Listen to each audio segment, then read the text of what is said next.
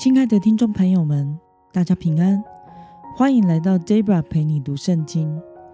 今天是二零二二年二月二十三号。今天的你过得好吗？每一天都是新的。我们所信的神是做新事的神。祝福您有个全新的美好的一天。今天我所要分享的是我读经与灵修的心得。我所使用的灵修材料是每日活水。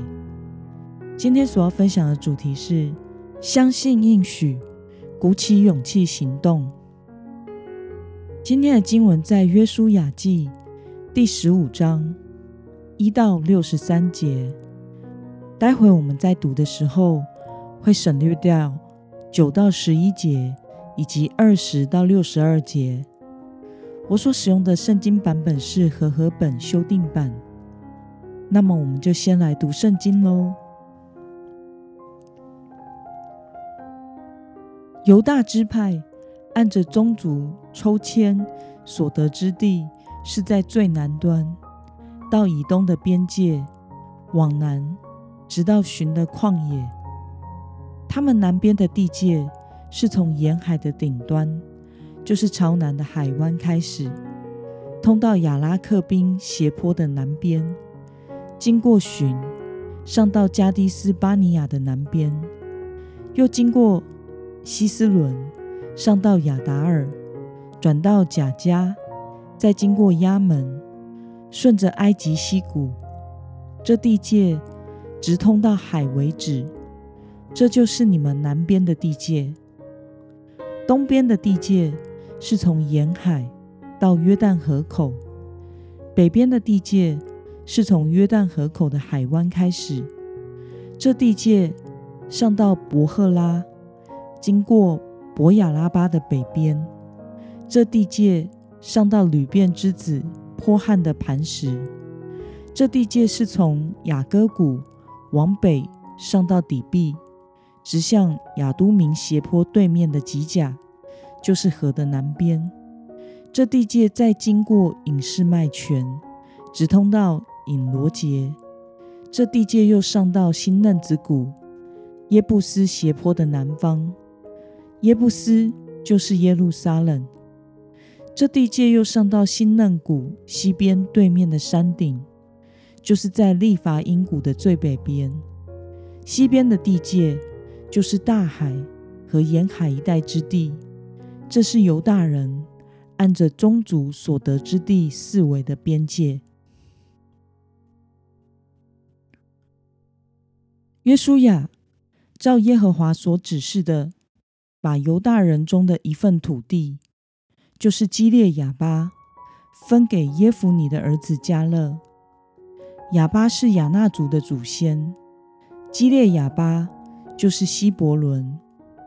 加勒从那里赶出亚纳的三族，就是亚纳族的士塞人、亚西曼人和达买人。他又从那里上去攻击底壁的居民。这底壁从前名叫基列西弗。加勒说：“谁能攻打基列西弗，攻取那城，我就把我女儿亚萨嫁给他。”加勒兄弟基纳斯的儿子厄陀涅夺取了那城，加勒就把女儿亚萨嫁给他。亚萨来的时候，催促丈夫向他父亲要一块田。亚萨一下驴，加勒就对他说：“你要什么？”他说：“求你给我福分。你既然把我安置在尼格夫地，求你也给我水泉。”他父亲就把上泉和下泉都赐给他。至于住在耶路撒冷的耶布斯人，犹大人不能把他们赶出去，于是耶布斯人与犹大人同住在耶路撒冷，直到今日。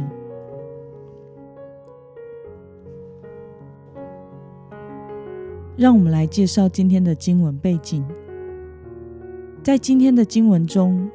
详述了犹大支派的地界，大致上我们可以简单的统整为东边是死海，西边是地中海，南边是以东，北边是利伐因谷。对于从祖先亚伯拉罕以来一直没有拥有过土地，并且在埃及做奴隶的以色列人来说，能够占领这么大一片的土地，得地为业，是难以想象的福分。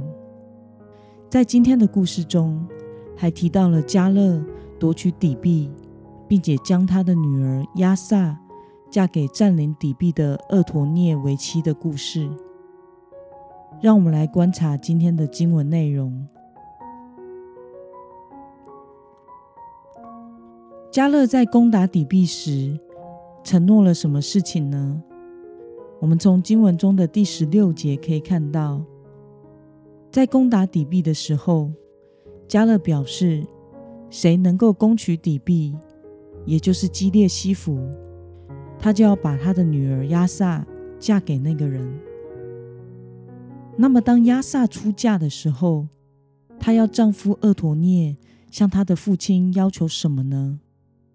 我们从经文中的十八到十九节可以看到，当亚萨出嫁时，她要她的丈夫厄陀涅向她的父亲要一块田，并且她自己也向父亲要求水泉。她父亲加勒就将那块地的上泉和下泉都赐给了她。让我们来思考与默想：为什么？要在犹大支派分配土地的记载中，特别插入这一段厄陀涅的故事呢？这里想凸显的重点，我想是在表达，透过勇于行动的厄陀涅，得到了新娘、土地、田地，甚至是珍贵的水泉的故事，让我们看到相信上帝的应许。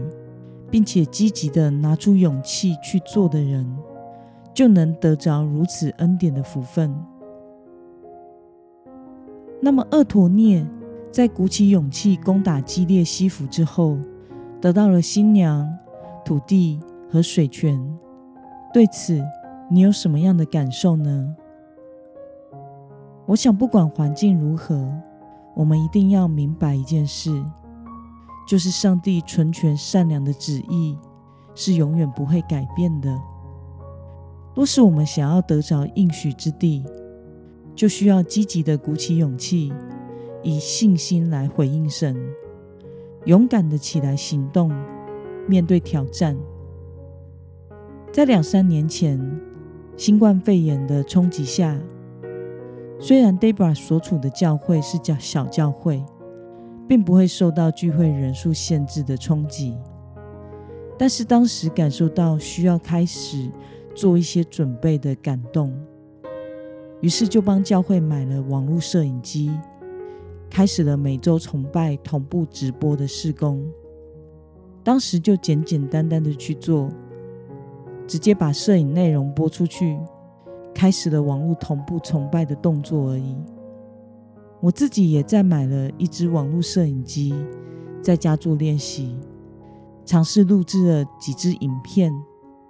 就在去年五月时，真正的三级疫情全面停聚会的冲击突然来到了。感谢主，使我们一直是有所预备的，可以在一周内将教会所有聚会全部改由线上聚会。记得当周二。一大清早五点多，Debra 得知这件事情的时候，我七点就冲到了教会开始赶工。除了当周周间聚会要改为线上之外，周日的线上主日崇拜也可以用录影、剪片、上传、设定周日早上九点半首播的方式完成。感谢上帝使用我们。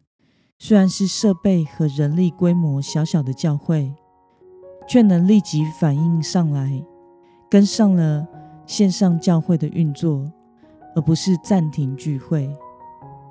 在最初有所预备的时候，Debra 也没有想到自己会在去年二零二一年七月一号被派任到新的教会，于是可以立刻开始一人摄影、剪片、发片独立完成的作业，并且在去年六月刚添购了广播录音的器材，试录了几集网络广播。于是，在去到新的教会时，也可以立刻使用网络广播平台发布了 Debra 陪你读圣经。在疫情的期间，可以每日透过发广播的方式陪伴弟兄姐妹们读经灵修。这一做，也就延续到了后疫情的时代，进入了网络与实体聚会双轨进行的牧会模式。直到现在，此时此刻，有了固定的网络收看以及收听的弟兄姐妹，我相信上帝使疫情的发生，不是为了冲击现有教会的生态，造成实体聚会人数减少，而是要使我们走出一条新路，走向网络更广大的合唱。上帝的心意是美善的祝福。拓宽我们的视野和领域，去牧养、喂养上帝的羊群，并且去得未得之名与未得之地。那么，今天的经文可以带给我们什么样的决心与应用呢？你是否曾经因为一个感动而鼓起勇气去行动，却意外的有好的结果，并且蒙恩典呢？有什么使命是你现在要鼓起勇气去行动的？为此，你要下怎样的决心呢？让我们一起以信心来回应神，并且勇敢的跨出与神同工的步伐。我们一同来祷告：亲爱的天父上帝，感谢你透过今天的经文，使我们看到相信神的应许。并且积极拿出勇气的厄陀涅是如此的蒙恩典。求主使我们都能坚信你掌权一切，凭信心鼓起勇气来面对挑战。主啊，你是做心事的神，求主使我们都能参与在你的旨意工作中。奉耶稣基督得胜的名祷告，阿门。